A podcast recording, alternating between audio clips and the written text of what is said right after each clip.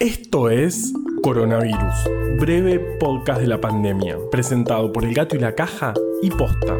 Eh, ya no sé qué día. Jueves, jueves. Hoy es jueves 3 de septiembre, día 168 del aislamiento social preventivo y obligatorio en las zonas con circulación comunitaria del virus del país y día 88 del distanciamiento social preventivo y obligatorio en las zonas sin circulación comunitaria del virus. Ayer le tocaba el antiparasitario a mi perra Elsa. Fue bastante traumático porque ella es bastante desconfiada, pero igual lo logré.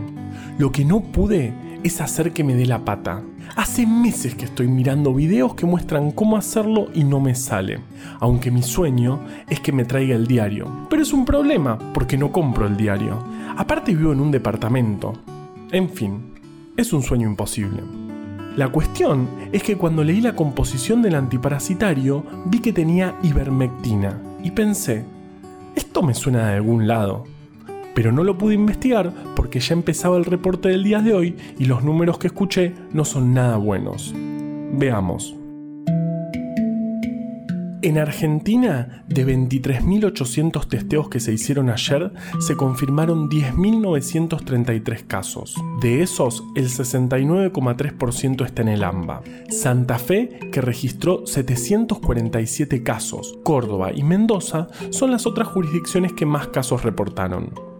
En total, llevamos confirmados 439.172 contagios y 9.155 personas fallecidas. El porcentaje de letalidad, entonces, se mantiene en el 2,1%. Pero si miramos por localidad, encontramos departamentos que superan por mucho la media nacional, como Chaco con el 3,9%, La Rioja con el 3,5%, Río Negro con el 2,9%, Misiones con el 2,8% y Jujuy con el 2,7%. Este aumento muchas veces se relaciona con el estado del sistema de salud de esas localidades. En terapia intensiva con diagnóstico confirmado hay 2.359 personas, un número que no detiene su crecimiento. De ellos, el 68,4% están en el AMBA, el 7,3% en Córdoba y el 4,1% en Mendoza. Aunque el porcentaje de ocupación total de estas camas es del 61,1% en todo el país y del 68,8% en el AMBA, como te venimos contando, en varios departamentos la ocupación está al límite y si bien hay camas libres, están faltando recursos humanos para operarlas.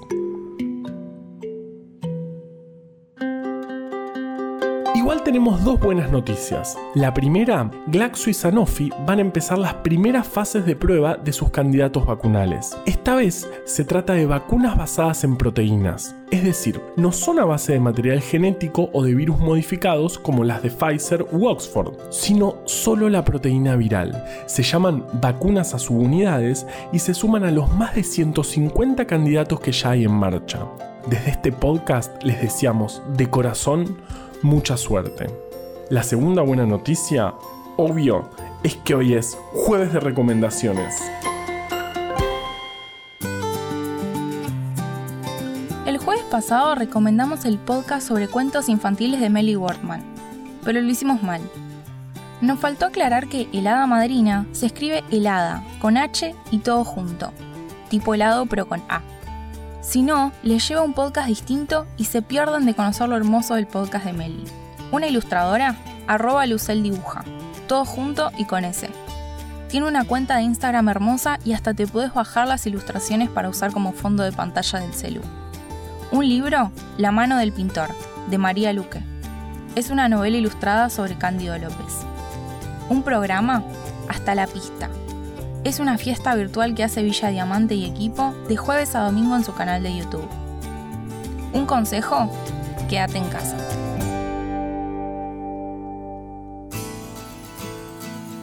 Ya sé por qué me suena la ivermectina es una droga que en un principio mostró algún efecto contra el SARS-CoV-2. La semana pasada, un diputado australiano pidió que se use esta droga en la población porque era segura y ya estaba aprobada. Pero ojo, está aprobada, sí, pero no para COVID, sino para el tratamiento antiparasitario. Y expertos de todo el mundo comunicaron que es muy peligroso, por sus efectos secundarios, utilizar masivamente esta droga.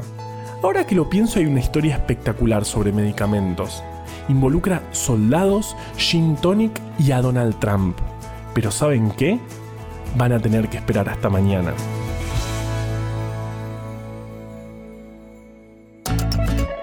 Coronavirus, breve podcast de la pandemia, es una producción original del Gato y la Caja junto a Posta. Este podcast lo podemos hacer gracias a bancantes. Ayúdanos a bancar estas iniciativas en elgatoylacaja.com barra bancar.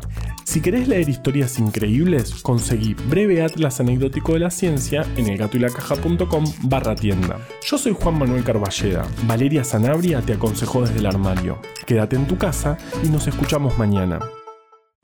A ver, Elsa, la patita. La, Elsa, la pata. Sentada. Dame la patita. Me haces quedar mal. Elsa, la pata. Dame la patita. Elsa. Elsa, la patita. Bah, esto es al pedo.